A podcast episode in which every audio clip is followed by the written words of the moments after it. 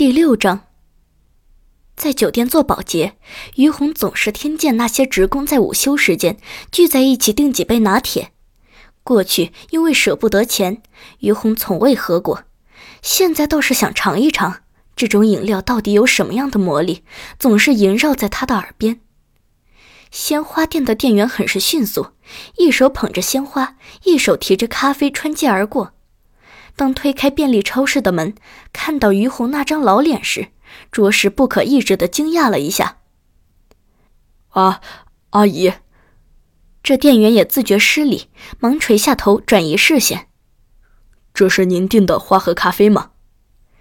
于红点点头，又恢复了那少言寡语的状态。店员不自在的轻咳了两声，将鲜花递给于红，将拿铁放在了柜台上。三十三朵玫瑰花是二百七十八元，拿铁是十七元，您一共给二百九就行了。于洪照旧什么都没说，只略微点了点头，将包里的钱一把抓了出来，抽出五块钱，剩余的通通递给了店员。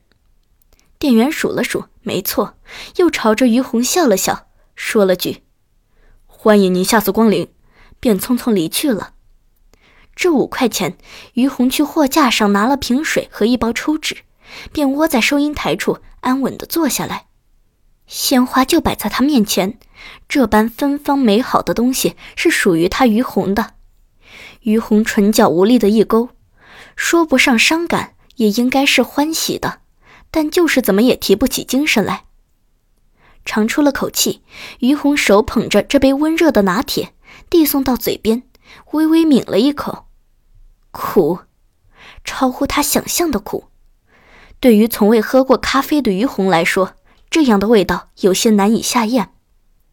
他竟是从未想到，那些职员都爱喝的拿铁，竟是这样苦涩的味道。于红又往嘴里喂了大口，这次苦涩的味道更是充满了整个口腔和味蕾，苦得他紧皱起眉头，紧闭起双眼。点点滴滴的过去，一瞬间电光火石般全都涌现在脑海中。哼，于红唇边是苦涩的笑意，眼泪却是顺着眼角不争气的落了下来。到底是哭了。回想起今天一天的经历，真的就像是做梦一样。虽然于红一直佯装若无其事，一直装的轻松无比。其实陈良才的背叛带给他的伤痛应该是很深很深的吧，大概就是那种现实给的狠狠一耳光。他早该明白的，像他这样一塌糊涂的人，怎么配有幸福可言？怎么会有留住温暖的权利？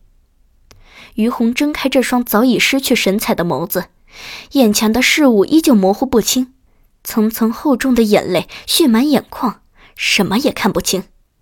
其实不光今天一天，他的这一生都像一场梦，称不上噩梦，但绝对算是一个让人厌恶的悲凉的梦。于红终究是不敢再碰这杯苦涩的拿铁，将它放到了一边。